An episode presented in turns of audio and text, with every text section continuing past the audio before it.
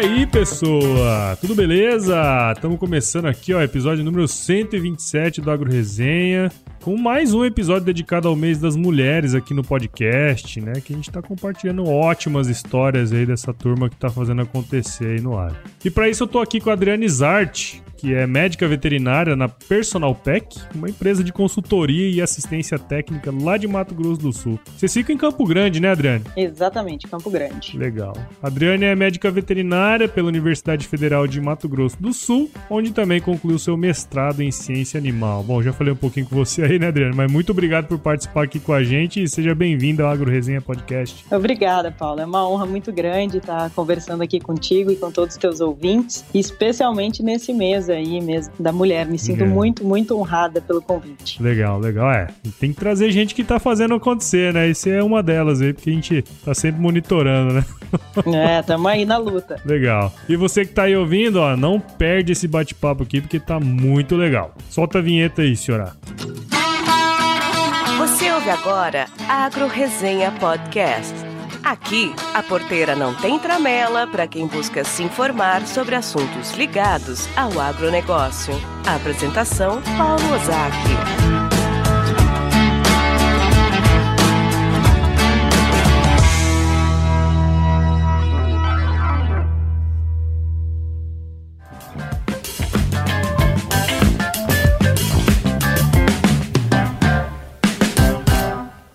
Muito bem, então antes de falar com a Adriane, eu preciso agradecer aos meus queridos padrinhos e madrinhas do podcast. Palma pra essa turma aí, senhora. Cara, cada apoio de cada pessoa aqui contribui demais pro desenvolvimento aqui do podcast, viu? Muito obrigado. E se você que está aí ouvindo ainda não é um apoiador aqui do Agro Resenha, não deixe de acessar o nosso site lá, o www.agroresenha.com.br barra patrocine e encontre lá um plano que combina contigo, cara. Lembrando que é para você que está escutando aí, eles começam a partir de 5 pila por mês, tá certo? Vamos lá, vamos ajudar aí a manter o conteúdo no ar. Tá? Agora sim, vamos voltar ali com a Adriane que ela tá esperando aí pra nossa resenha. Firma o golpe aí que nós já já estamos de volta.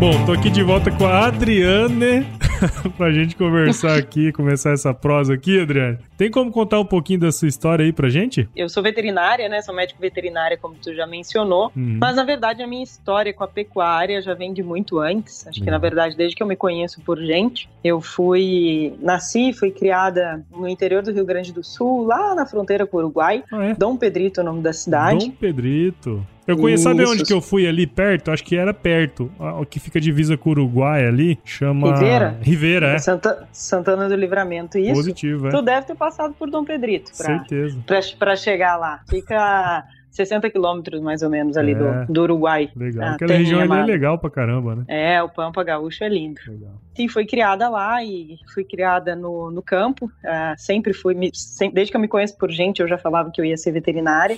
o que eu mais gostava de fazer sempre era ir pra fazenda, né, pra campanha, igual a gente fala lá, ou ir pra fora, uhum. trabalhar com gado, na mangueira, porque lá não é curral, né? É, mangueira. é lá é mangueira. é não é bezerro, diferente. é terneiro. É terneiro, exato. é tudo diferente. uh, mas, enfim, sempre gostei de trabalhar com gado na mangueira, andar a cavalo, estar tá no meio dos bichos. Depois, quando eu me formei, bom, a gente mudou aqui para o Mato Grosso do Sul em 2000, voltei com meus pais e meu irmão. Meu irmão é agrônomo também, tá ligado aí ao agro. Uhum. Toda a nossa família aí, por, por parte de pai, é bem ligada ao agro. É, seguimos com a nossa criação de Hereford e Braford, aliás, desculpa, aqui no Mato Grosso do Sul, só do gado Braford, uhum. de produção de genética. Eu entrei na faculdade de veterinária, me formei e quando eu formei fui trabalhar com reprodução, uhum. uh, inseminação, diagnóstico de gestação, essas coisas. E uma coisa que me incomodava muito era o manejo nas fazendas, porque Sim como na nossa fazenda a gente trabalhava com gado europeu, que é um gado super tranquilo de lidar, o nosso manejo era muito tranquilo. E essa era a minha realidade, era isso que eu via de manejo de gado, né? Sim. E quando eu entrei na faculdade, comecei a fazer estágio e, e, depois que eu me formei, principalmente, eu comecei a ver realidades aí bem diferentes, aquela Sim. coisa de gente correndo atrás de gado, gado correndo atrás de gente, que não era normal que no meu dia a dia. danada, né? É. Aquela bateção de pau é. e o trem é.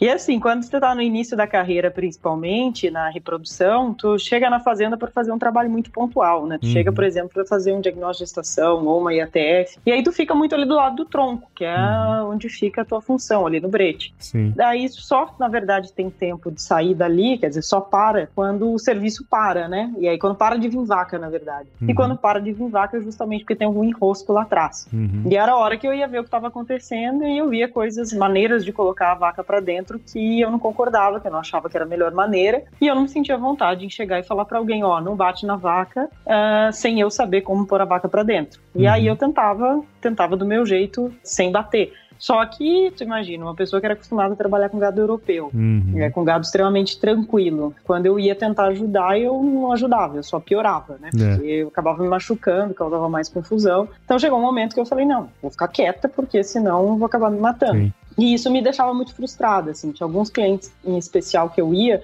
onde o manejo era muito difícil, que eu ficava assim, frustrada. Eu chegava à noite e falava assim: meu Deus, nossa, eu perdi o prazer de estar dentro do curral, que era o que eu mais gostava, uhum, sabe? E aí eu vi uhum. que, tava, que eu precisava fazer alguma coisa para mudar, que eu não ia ser feliz dessa forma. E aí eu comecei a estudar sobre manejo de gado, sobre comportamento de gado, e foi o momento que eu encontrei a técnica nada nas mãos, eu, com um outro veterinário, que é um brasileiro que hoje mora nos Estados Unidos, que é o Dr. Paulo Loureiro. E a hora que eu vi ele trabalhando com gado pela primeira vez, eu fiquei encantada. Eu falei, é assim que eu quero trabalhar. Uhum. E aí fui estudar, né, treinei com ele aqui no Brasil algumas vezes, depois fiquei num período sabático na fazenda da minha família, só trabalhando com gado, aprimorando a minha técnica. Depois tive uma oportunidade de ir para os Estados Unidos também. Uhum. E voltei para o Brasil e comecei a trabalhar primeiro nos meus clientes que eu já tinha de consultoria, foi dando certo e foi se espalhando e hoje, uh, já desde 2016, eu trabalho só mesmo com manejo de gado, com bem-estar animal e também com a parte de saúde animal, de sanidade. Que legal, cara, que legal. Se eu estou escutando a sua história e eu estou lembrando de um livro que eu li muito bacana, que é mais ou menos o que você fez, né? Você já deve ter ouvido falar, ah. obviamente, do Monte Roberts, né? Sim, inclusive quando eu entrei entrei na faculdade de veterinária, eu queria trabalhar com cavalo por causa dele, porque Legal. eu era enlouquecida pelo trabalho dele. Até meu segundo ano, é, eu queria trabalhar com cavalo e eu queria ter um centro de treinamento para cavalo traumatizado. Uhum. E eu fiz diversos cursos de doma da metodologia do Monte Roberts, com instrutores uhum. certificados dele. Mas aí depois acabei, encontrei um professor que eu me identifiquei muito, que era na, na parte de reprodução de bovinos, e acabei me encantando pelo, pelo boi. Uhum. E quando eu conheci a técnica nada nas mãos, a primeira coisa que eu pensei foi, nossa, é os, são os mesmos princípios que eu uso para cavalo para trabalhar com gado. E eu nunca tinha pensado nisso. Então, assim, que eu nossa, que coisa óbvia, como é que eu nunca tinha me dado conta disso? Não, e é legal esse livro, porque ele, é, bom, não sei se já leu, mas é, chama O Homem que Ouve Cavalo. O Sim. livro tá aqui na minha frente. Claro. Já li todos. Tô vendo ele aqui. E é legal, porque no final ele, ele conta que ele tava aprimorando a técnica dele com outros animais, né? E eu acho que ele fala que é hum. com aves ele tava tentando fazer. Aves não, com ovinos, alguma coisa assim, tava começando a dar certo, sabe? Mas é uma... que, na verdade, é. ele é muito baseado na linguagem corporal Sim, também, assim exato. como a técnica nada nas mãos. E é. é a linguagem universal do reino animal. Né? Exatamente, exatamente. Inclusive Porque... nós, seres humanos. Exato. E o, o, que me chamou a atenção é que é, é, o insight que me deu é que você falou assim, pô, eu amava trabalhar no curral, comecei a me sentir mal trabalhando no curral porque eu não conseguia resolver aquele problema, né? Exatamente. E, e a técnica do Monte Robert surgiu exatamente desse questionamento. Ele adorava Exatamente. trabalhar com cavalo, não gostava da doma que o pai dele fazia e foi buscar é, uma outra forma. Uma outra forma de fazer diferente, né? Então, Exato. legal você ter falado assim, me, me, lembrei assim de cara assim desse livro. Bacana, cara, essa, essa história sua aí, bem legal, hein? Pois é. Bom, você já falou aí, né, do Nada nas Mãos. Eu acho que, e inclusive esse é o nome desse episódio, né? Eu acho que a turma que estiver escutando aí já tá curiosa para saber o que, que é esse método aí que você falou, né? Tem como contar Espero. pra gente o que consiste o método? Bom, a técnica Nada nas Mãos, ela é, ela é um conceito, digamos assim, de uhum. manejo de gado, baseado no comportamento natural do bovino. A técnica uhum. foi criada através da observação de como os bovinos se comportam na natureza. Uhum. Então a gente trabalha a favor dos instintos deles, digamos assim. Uhum. Ela é praticamente baseada né, na linguagem corporal, como o próprio nome já disse, não precisa aí de qualquer ferramenta para trabalhar com gado. A nossa uhum. ferramenta que a gente utiliza, na verdade, é o nosso corpo. E a gente trabalha é, guiando esses animais né, dentro da, das estruturas.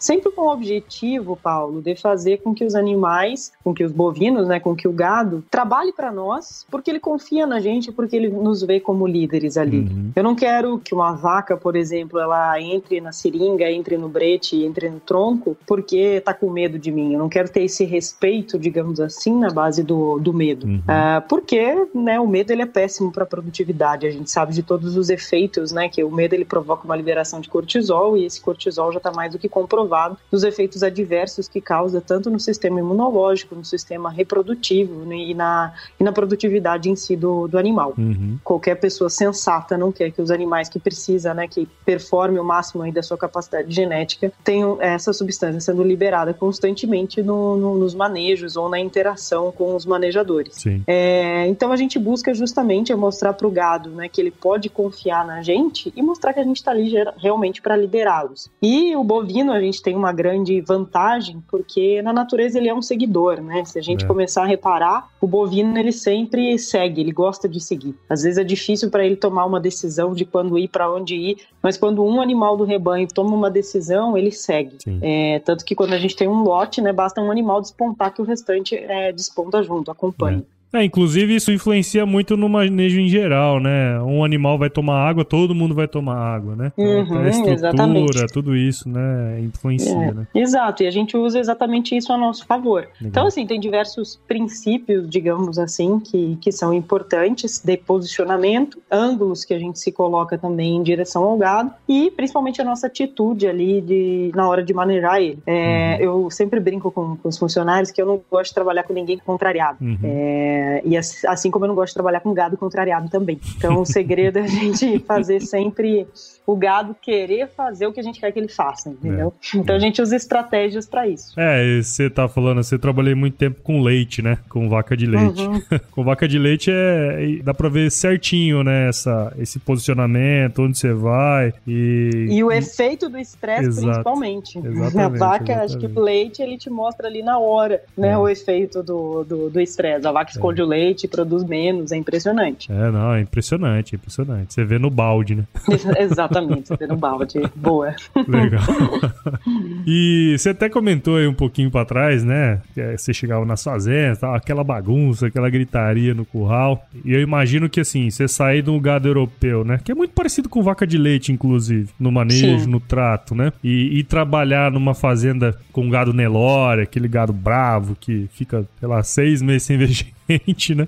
Eu imagino que a primeira impressão da turma, da peãozada ali, é ficar meio ressabiado com o que você tá falando, né? Como que é, em geral, a receptividade da turma das fazendas aí com o método? Primeiro, é óbvio, né, que tem essa, no início, um preconceito, digamos assim, de tipo, ah, nada nas mãos, ficou assim, né? Porque a gente uhum. foi criado trabalhando com gado sempre com alguma coisa na, nas mãos. Então, no momento, no primeiro momento, com certeza, cria, gera uma desconfiança. Uhum. Porém, é, as pessoas que trabalham com gado, né, os peões, os vaqueiros, as pessoas que estão no campo no dia a dia, é, ninguém conhece gado melhor do que eles. Eles conhecem muito bem o comportamento do gado. Então, quando eu começo a falar sobre a técnica nada nas mãos, eu estou falando o tempo inteiro de comportamento de gado. Então, assim, é, eu, eu tenho certeza que tudo que eu falo eles já viram esse comportamento no animal. Pode ser que uhum. eles não uhum. usem isso, né, na hora de trabalhar a seu favor, Sim. mas eles já viram esse comportamento no animal. Então, assim, faz sentido na cabeça deles. Eles uhum. entendem que, que já viram aquilo, faz sentido. E eu tenho uma, uma, digamos assim, uma, um privilégio, né, de trabalhar com essas pessoas do campo que tem uma característica forte que é a humildade. Uhum. Então, é impressionante. Para mim, isso é uma das características mais marcantes das pessoas que trabalham aí no campo é a humildade. Uhum. E eles têm essa humildade de ver que o negócio faz sentido e que funciona, que ajuda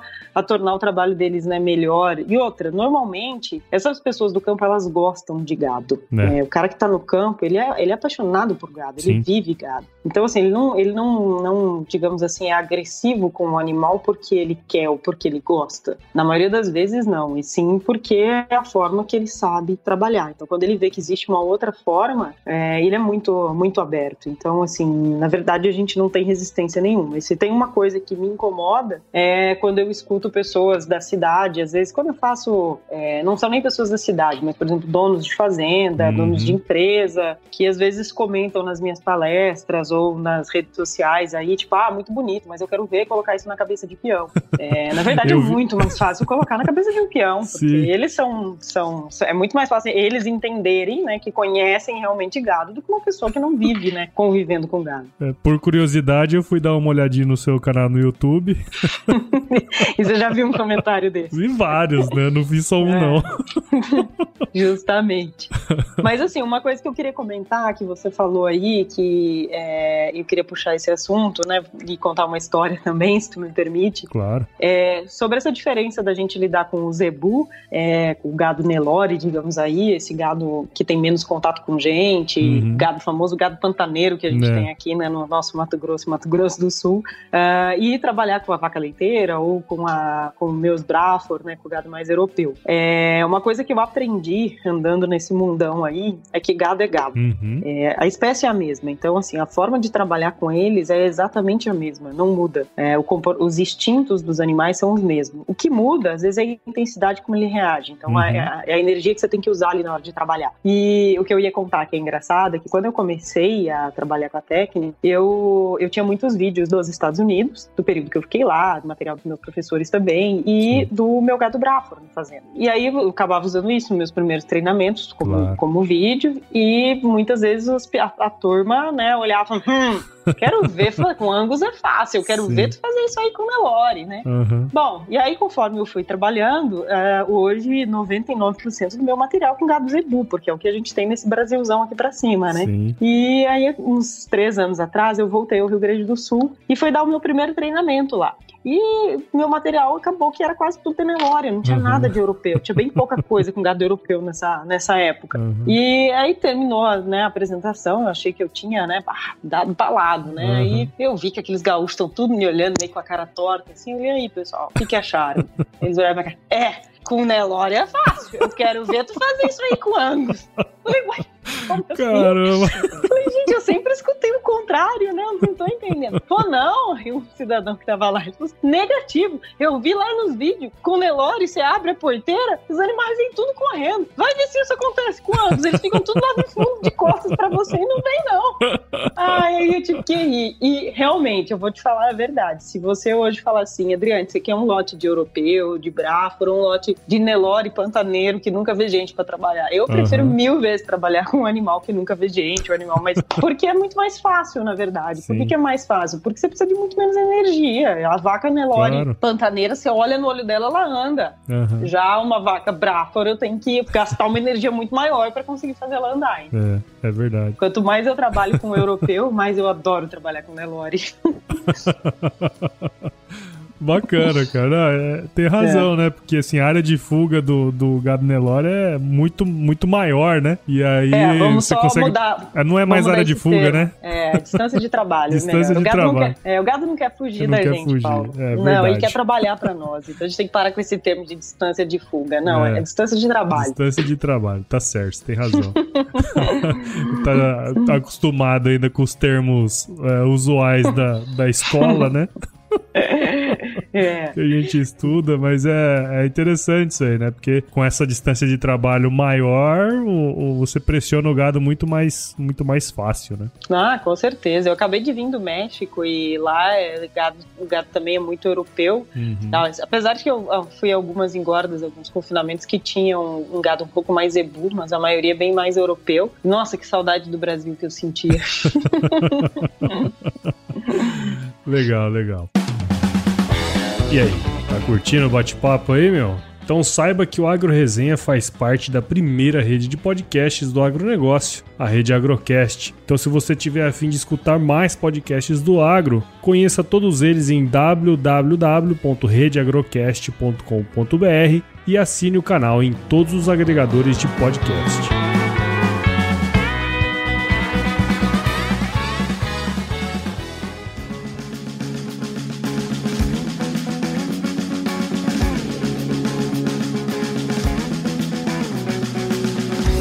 Você já falou aí, né? São alguns anos já que você trabalha com a técnica e cada vez mais aperfeiçoando isso aí, né? E eu imagino que vai ter fazenda que você vai fazer treinamento que ah, no dia seguinte o cara já tá aplicando, né? Mas uhum. obviamente vai ter fazenda que é, é, a mudança é muito difícil, né? Sim. Nas fazendas que você, que a equipe, na verdade, consegue implantar a metodologia, o que, que você vê de impacto que ocorre nessa turma e nas fazendas em geral? Legal, Paulo. Eu acho que assim, primeiro só ressaltar um ponto que o que faz a diferença entre essa fazenda que põe em prática e a fazenda que depois de um mês já volta tudo como era antes é o líder. Uhum. É, isso, é, isso é marcante. Então, na verdade, quem tem que comprar a ideia é a liderança, é claro. o dono ou o gerente, enfim, a pessoa que está ali como a quem os funcionários respondem, né? O capataz, né? o dono, enfim, precisa existir uma cobrança, porque uhum. é uma mudança de hábito. É. E mudança de hábito, ela só, é como qualquer outro hábito, né? Só se muda com, com dedicação e com cobrança. É. Ela é então, dolorosa, então, né? A mudança é dolorosa. Ela é dolorosa. e aí, assim, se, se, não tem quem cobre, se não tem um líder que cobre por isso, normalmente os funcionários trabalham bem por um mês ali, e depois, é. assim, esquece, é.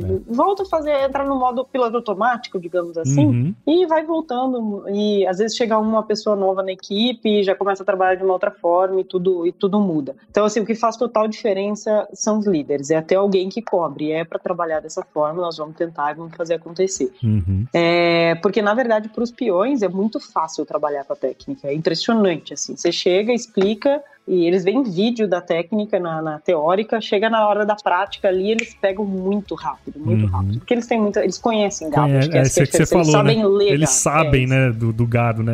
Ninguém eles conhece sabem mais ler o gado. É. é, e sabem legado, acho que essa é a grande diferença. Legal. Mas enfim, né, respondendo mais diretamente a sua pergunta, né, em relação aos benefícios, para mim o principal impacto, Paulo, tá justamente em mudar o ambiente dentro do curral, uhum. é tornar o, trabalho com gado mais gostoso, mais prazeroso. Eu acho que esse é, a, é, o impacto mais marcante que a gente observa. O, o curral se torna um lugar bom, entendeu? Bom uhum. para as pessoas, bom para o gado, um lugar leve, não é aquele ambiente pesado, estressante, barulhento. Uhum. Não, muda completamente. Então acho que esse é o principal benefício. Como consequência disso aí, né, vem a melhoria dos resultados produtivos. Então, uhum. fazendas de cria eu acho que os dois principais impactos que a gente observa são, primeiro, nos resultados de prenhez da IATF, especialmente, né? Hoje, uhum. acho que a uhum. maioria das fazendas de cria aí com um nível maior de tecnologia, Sim. que é normalmente as fazendas onde eu vou, já trabalham com a IATF, que é essa inseminação artificial em tempo fixo, uhum. e hum, ela é muito afetada pelo estresse. Então, eu acho que o principal impacto tá nisso aí. A gente tem conseguido resultados de prenhez muito positivos em fazenda, muito maior do que a média do que se trabalhava antes. Então, quando eu falo resultados acima de 60% se tornam normais, uhum. corriqueiros, né? Claro, que é um conjunto de fatores, né? Claro, Todo o resto claro. tem que estar tá alinhado na fazenda, o gato tem que estar tá bem de score, tem que estar tá usando um protocolo bom, tudo, enfim, que já tô todo mundo cansado de saber. Uhum. É, mas a gente sabe que fazendas, às vezes, que tem tudo certinho, mas o manejo ruim não consegue um 60% de média, é muito difícil.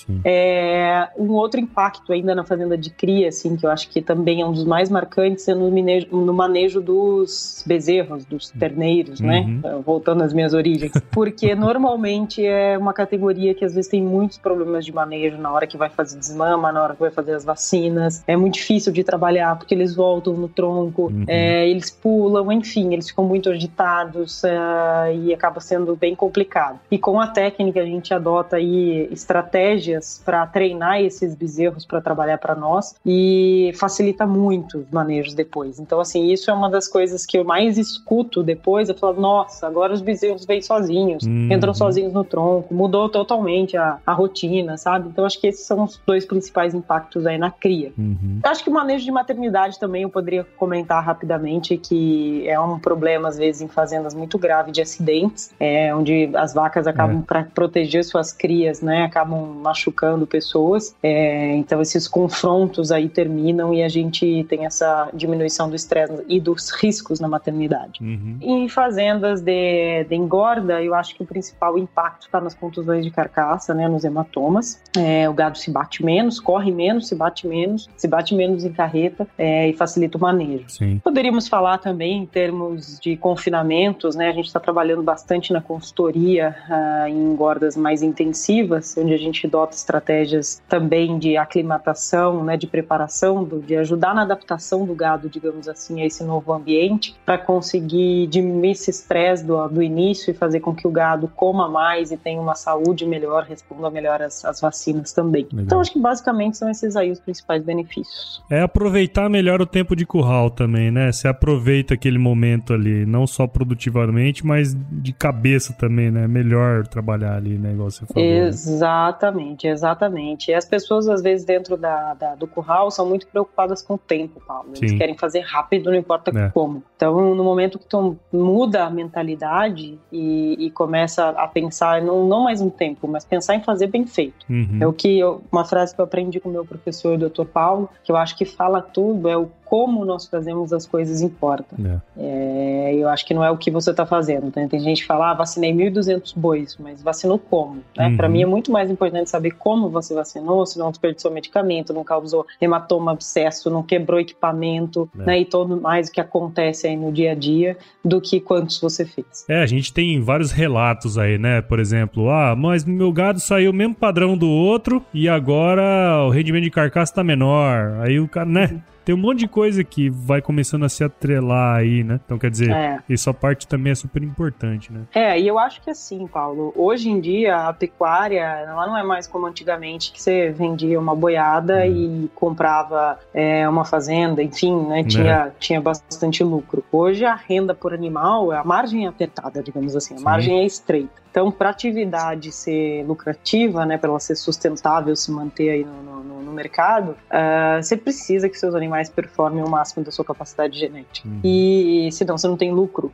Para um animal performar sua capacidade genética, ele precisa estar bem de saúde, certo? Sim. O animal não vai performar se ele tiver com problema de saúde. E ninguém está com a saúde física boa se a sua saúde mental não estiver boa. É verdade. Então eu acho que é uma questão de ordem, né? O bem-estar animal, ele vem primeiro. Por isso que eu acho que é uma tendência aí mundial que não, não tem volta. Não tem Uhum. volta. Fora todas as questões de marketing, de, de sociedade, né? De como Uhum. a sociedade vê e de responsabilidade nossa mesmo, tem toda essa questão da produtividade. Sim, sim. É, uma- é óbvio que é uma questão moral, digamos assim, né? É uma questão ética e moral, no dever nosso, mas fora isso, dói no bolso se você não É. tem bem-estar animal. É, exato.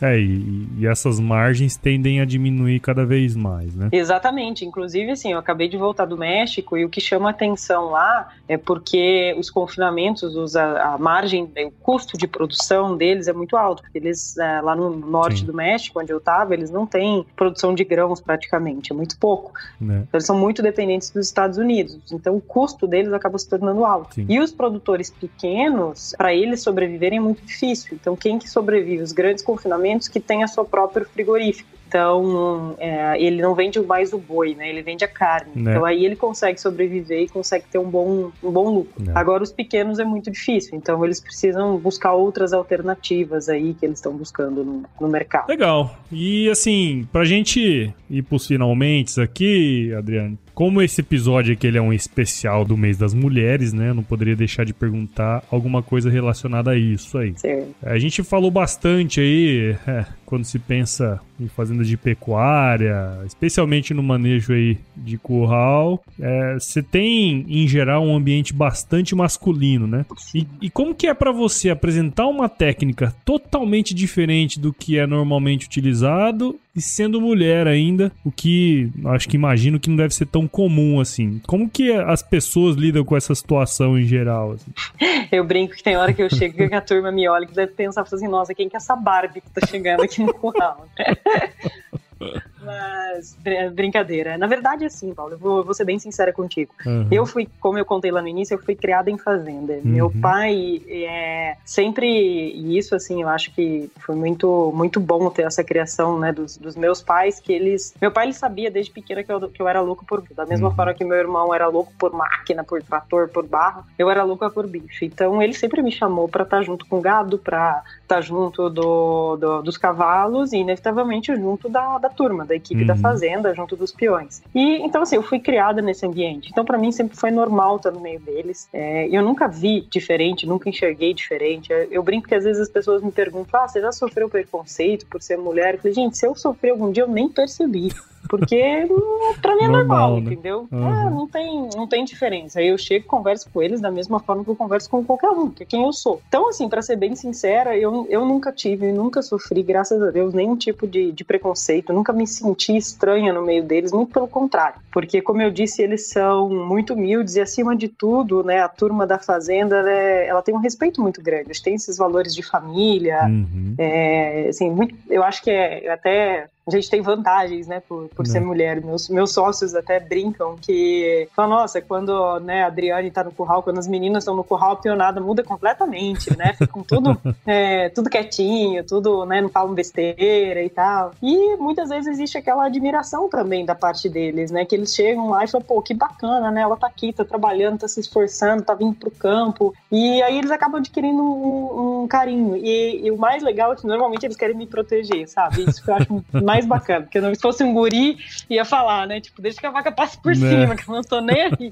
Agora, como é mulher, eles cuidam muito de mim. Eu acho isso incrível. Às vezes eu vou entrar, chego numa mangueira com num, numa, num curral com vacas, né? E o, o peão olha e fala assim: Adriane, peraí, tá vendo aquela vaca ali? Aquela vaca você tem que ter cuidado com ela. Aquela outra. Aí dá vontade de falar assim: calma, fica tranquilo, porque eles ficam mais preocupados em querer me proteger do que com o próprio trabalho ali em si. Tem hora que eu tenho que sair fora e falar: deixa ele trabalhar, porque senão ele fica tenso, porque ele fica mais preocupado em me proteger. Uhum. Mas eu acho que essa é a principal característica. Eu nunca vi com olhos de preconceito. Eu nunca enxerguei o preconceito. Então, uhum. Então, talvez por isso que ele não exista para mim. Uhum. É, mas eu sei que tem muitas mulheres que têm dificuldade com isso. Eu acredito que por eu ter sido né, criada nesse ambiente foi muito mais fácil. E eu tenho a Ana Silvia, também uma veterinária que trabalha comigo aí, uma, uma grande mulher, está desde 2017 também trabalhando com a técnica nada nas mãos, faz um trabalho incrível. É, ela tem a mesma desenvoltura desde sempre, tem as mesmas características e tem uma história também muito parecida. Foi criada na, na fazenda e também, se perguntar para ela, eu tenho certeza que ela vai te contar. Também nunca passou por nenhum tipo de, de preconceito. Então, às vezes a gente tem que pensar que às vezes o preconceito tá mais na nossa cabeça, ou às vezes a gente sofre muito mais preconceito de outras mulheres do que, é. do que para as próprias pessoas que estão no campo. É verdade.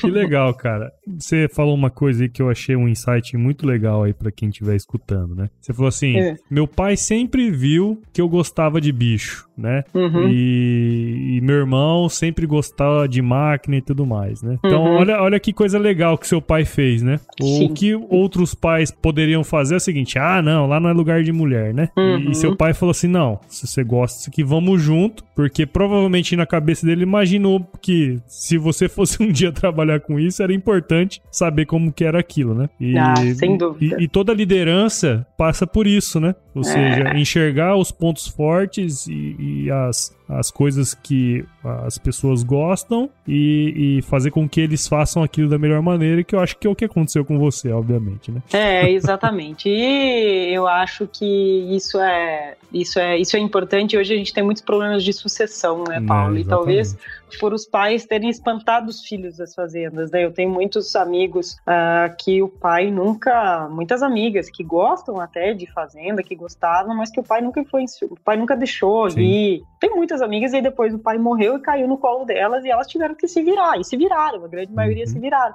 Mas, pô, teria sido tão mais fácil, né? Se os pais tivessem. Exato. Às vezes os pais têm medo, né? Querem outras coisas para os filhos, Isso. sabem que é uma vida difícil, querem, às vezes, né, que os filhos tenham um caminho melhor, não é por mal. Mas não adianta. Eu acho que pecuária, ela, ela tá no sangue acima de tudo, né? A uhum. fazenda, né? O campo, é, eu acho que ele vem no sangue, né? Vem no sangue e é muito melhor a gente estar tá preparado aí para assumir os negócios das nossas famílias do que depois acabar caindo de paraquedas no negócio. É, que é a história de muitas mulheres aí, né? Ah, de muitas, muitas é. amigas guerreiras aí é. que hoje tem grande sucesso. E esses movimentos, né, de, de apoio a mulheres fez aparecer muitos rostos aí que estavam escondidos e fazendo Exato. um excelente trabalho dentro das fazendas. É isso aí, muito bom, Adriano. Muito legal a sua história aí. Agradeço demais a sua participação aqui no Agro Resenha. Espero que a turma tenha entendido um pouco aí do seu trabalho sobre uh, o método, né? E, enfim, eu acho que. E sua história também, que é uma história super legal e que tenho certeza que outras meninas aí que estiverem escutando aqui o episódio vão se inspirar aí, tá? Muito obrigado, hum. viu? E parabéns pelo seu trabalho. Ah, bacana. Tomara que, que tenha gerado curiosidade aí nos, nas pessoas, nos ouvintes e principalmente que sirva realmente de, de inspiração para tantas outras mulheres que estão aí na, na lida diária da, do campo. Ah, com certeza vai ser. Até eu, que, que sou berolão aqui, até aprendi um monte hoje. berolão, meu Deus do céu. Deu tempo que eu não ouvi sabia essa. e pra gente encerrar aqui, como que a galera do Agro Resenha pode acompanhar o seu trabalho, Adriane? Ah, bacana. Então, todas as redes sociais aí, Facebook, Instagram, LinkedIn, nosso site da Personal Pack, né? Podem nos encontrar através da personalpack.com.br uhum. ou ah, nas redes sociais minhas, Adrianizarte, Adrizarte e eu tenho um canal no YouTube, que eu acho que é o mais legal, uhum. quem tem curiosidade sobre a técnica, quem gosta de ver manejo de gado, uh, eu convido a acessar, né, YouTube barra Adrizarte. Se colocar lá no YouTube também, Nada nas Mãos ou Adrianizarte, vai encontrar o meu canal. Pode curtir lá também, por favor, seguir, curtir os vídeos. Uh, São bem é legais é os vídeos, hein? Você comprou um um dronezinho agora ficou chique, hein? pois é, rapaz, a gente vai melhorando, né? Rapaz, ver de cima é muito legal. É legal, né? Eu adoro as imagens com drone. O duro é que para poder filmar, eu tenho que estar tá concentrado ali no drone, né? E aí é. não dá. Ou eu concentro no treinamento, ou eu concentro no drone. Então, normalmente é difícil, viu? Às vezes é. eu cansei de levar o drone, não consegui tirar ele do carro, porque eu falo, quando eu tô dando um treinamento, eu sou responsável, né? Então eu Sim. tenho que estar tá toda hora ligada ali. Não dá pra olhar muito pro drone. Tem que contratar um estagiário aí. Pô, dura em treinar o estagiário pra mexer com o drone, né? E a responsa. É nada, hoje em dia esses guri aí sabem tudo mais do que nós aí. É, pode ser, pode ser. Vamos ver, vou pensar, vou pensar nessa hipótese. Tem que, tem que fazer novas Adrianes e novos, é... novas artes aí, ó. É, não, tamo aí, a equipe, tem a Ana, já tá na equipe há algum tempo. É, e tinha a Raíssa que estava trabalhando com a gente. Nossa equipe tinha três mulheres, quatro mulheres, tinha mais a Raíssa e a Aline, mas agora elas acabaram seguindo outros caminhos. Aí tomou eu e a Ana de novo aí, firme na labuta. Muito bom, bacana. Todos esses links e endereços vão estar disponíveis na descrição aqui do episódio. Então, se você que estiver escutando tiver curiosidade de saber um pouco mais sobre o trabalho da Adriane, basta acessar lá os sites, as redes, enfim, tudo que compete aí ao trabalho dela. É isso aí. Bom, Adriane, agora vamos para a parte mais importante desse podcast, que é o nosso Ai, quiz meu Deus, aqui, aí né? vem. Dá até medo. Vamos. Dani, é muito simples aqui. Eu vou te fazer algumas perguntas e você responde a primeira coisa que vier à sua cabeça, tá certo? Certo, vou tentar. Vamos lá. Qual que é a sua música antiga predileta? Ah, vou ter que ir nas minhas origens, né? Música gaúcha. ah, é, tem duas músicas gaúchas que chega chega a encher de, de lágrimas os olhos quando eu escuto, é. que é a Guri e a outra é Criado em Galpão. São ah, é? as músicas que eu gosto. Ah, e aí, então... se eu puder falar mais uma para dar uma Pode americanizada, é. tem um caltrezinho americano que eu adoro do Tim McGraw, que é My Little Girl. Ah, três músicas que enchem o olho de lágrimas quando eu escuto. eu vou deixar o senhor, que é o nosso editor aqui, escolher, tá certo? que ele achar mais legal, ver. vai estar tá tocando aí agora. Legal, tô curioso ver qual que ele vai gostar.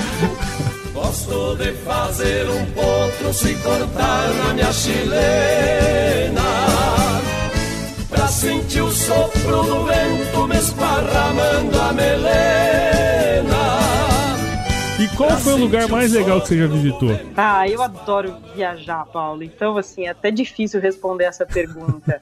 Eu, eu falo que eu tenho a honra de viajar esse Brasil todo. Eu vou em cada fazenda, uma, mais, uma paisagem mais linda que a outra. É. Mas eu tenho uma quedinha por montanha, assim. Ah, é? então, tudo que tem morro e principalmente clima frio, eu fico louca. Então, Uhum. assim, eu, eu, eu falo que a cegonha errou o caminho. Ela deve ter me la- ter me largado lá nos Alpes suíços, não Pedrito. Mas é, eu acho que o lugar mais que, que eu levo assim na minha mente sempre é, é justamente essa região de montanhas lá da, da fronteira de Suíça, Itália e, França. Uma viagem que eu fiz com a, com a minha família, com os meus tios, com meus Legal. primos, que foi inesquecível. Eu amo essa paisagem de neve, montanha, frio. Bacana, bacana. Eu tive a oportunidade de ir na França e visitar Alpe os Alpes franceses ali, né? Ah, que é região linda, né, cara? Ah, adorei ir embora daquele lugar. Meu Deus do céu, coisa linda. Fico louca. Legal.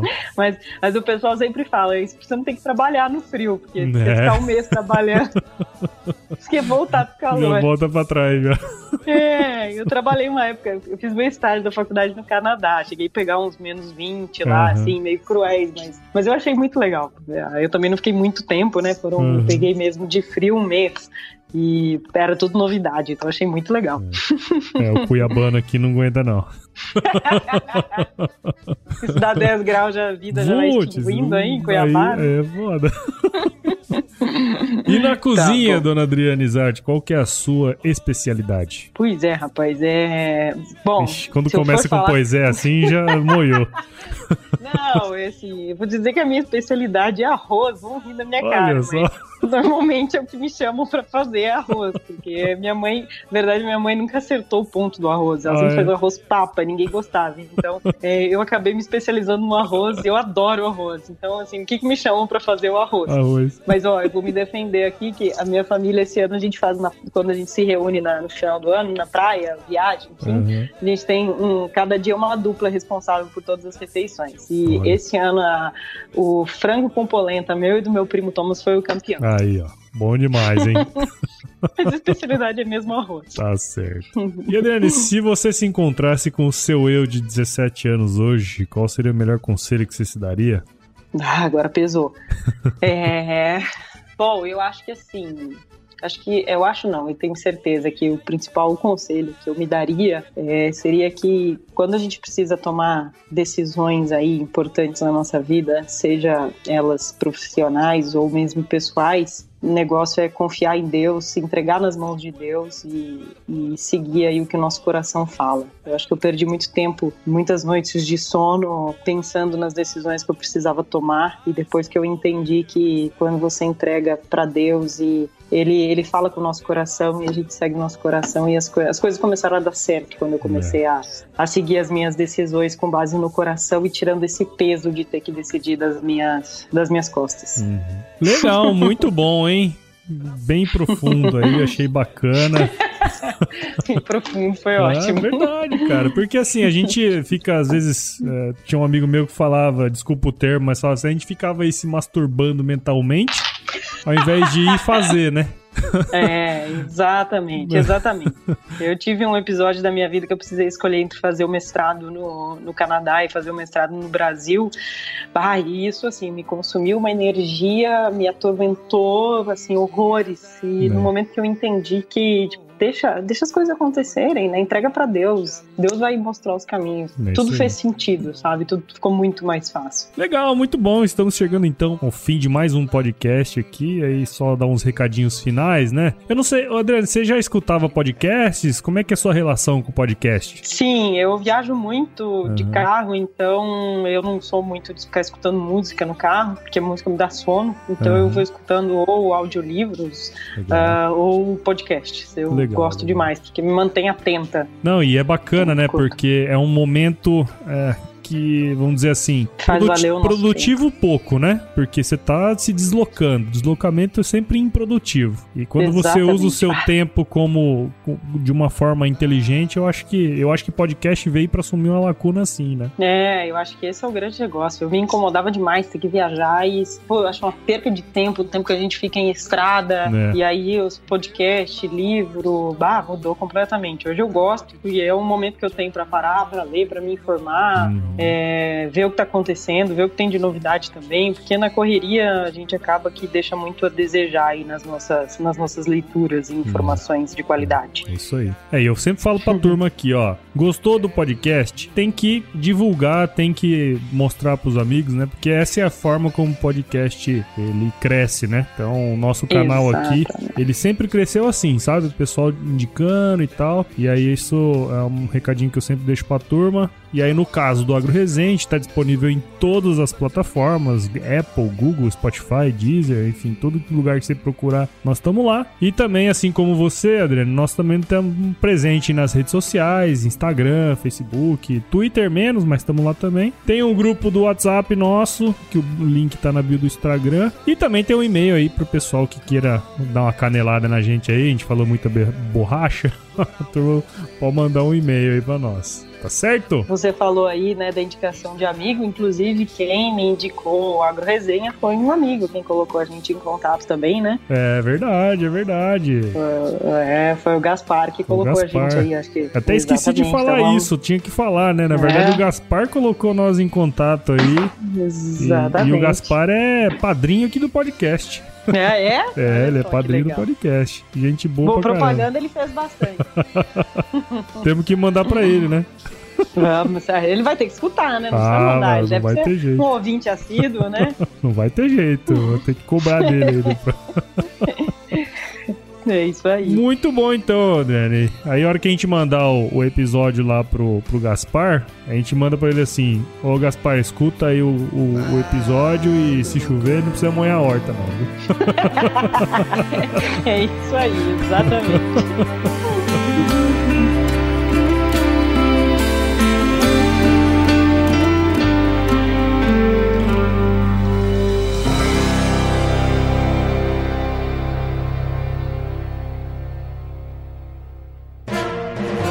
Mais um produto com a edição do Senhor A.